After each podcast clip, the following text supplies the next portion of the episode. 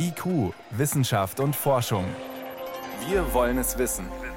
Ein Podcast von Bayern 2.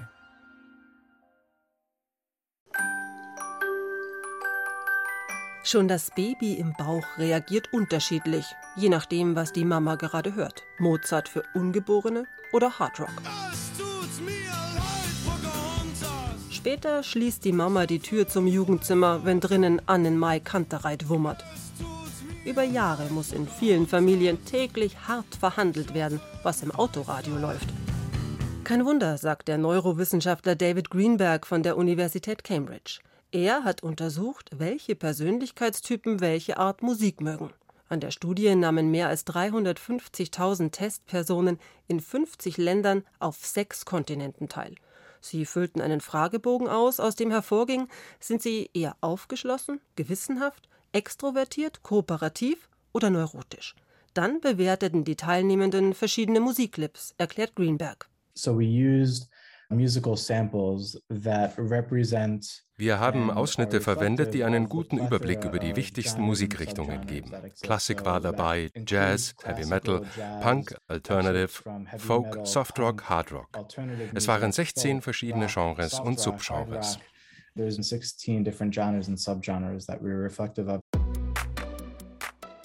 Ed Sheeran beispielsweise mochten in der Studie vor allem die extrovertierten, aktiven, optimistischen.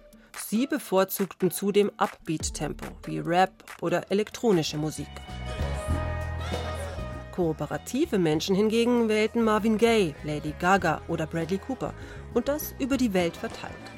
Dass das Ergebnis international so ausgewogen ausfiel, erstaunt Greenberg. Wir hatten angenommen, es würde weit mehr Unterschiede geben. Aber die Menschen nutzen ihre Lieblingsmusik, um ihre Persönlichkeit auszudrücken. Und bestimmte Musikrichtungen und Persönlichkeitstypen hängen dabei zusammen. Egal, ob jemand aus Japan, Indien, Chile, Mexiko, Kanada oder den USA stammt. Mexico or the Canada or the States.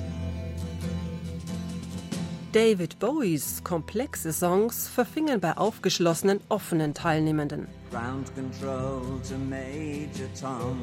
Gewissenhafte Probanden entschieden sich dagegen für einfache, schlichte Titel.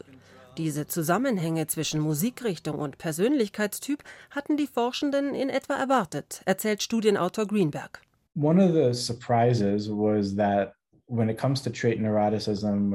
eine große Überraschung erlebten wir aber bei neurotischen Menschen, die unter Angst leiden, Stress, Depressionen. Da hatten wir die Hypothese, die würden sanftere Musik mögen, beruhigende, vielleicht sogar traurige Musik, um eben Angstgefühlen oder Depressionen entgegenzuwirken. Aber unsere Ergebnisse zeigen, sie mochten viel lieber harte, aggressive Musik, die diese Angstzustände im Inneren reflektiert. Bei all diesen Befunden handle es sich um Nährungswerte, gibt Greenberg zu. Nicht jeder Heavy-Metal-Fan ist neurotisch, nicht alle Free-Jazzer sind besonders offen und aufgeschlossen. Genau diese geringe Präzision sei ein wiederkehrendes Dilemma bei Untersuchungen wie dieser, beklagt Reinhard Kopietz. Er ist Professor für Musikpsychologie an der Hochschule für Musik, Theater und Medien Hannover. Für nur etwa ein Zehntel der Probanden trifft Greenbergs Studie ganz eindeutige Zuordnungen. Dabei steckt in der Untersuchung möglicherweise viel mehr drin.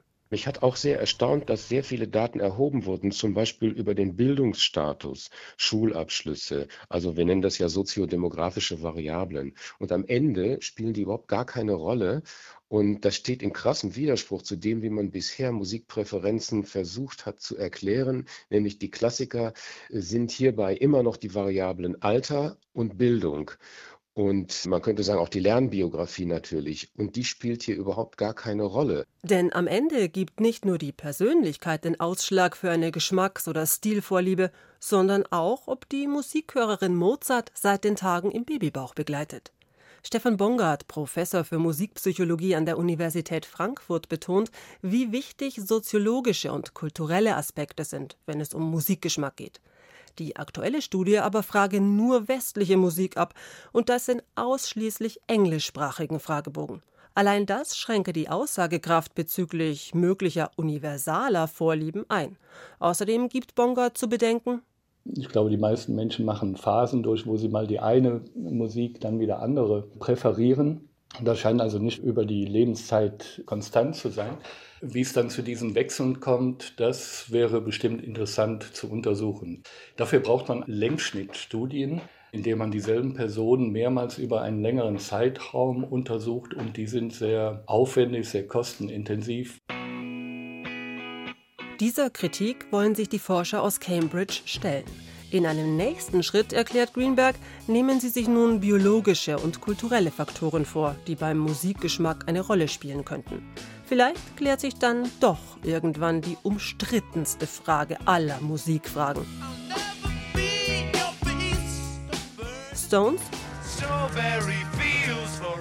oder Beatles?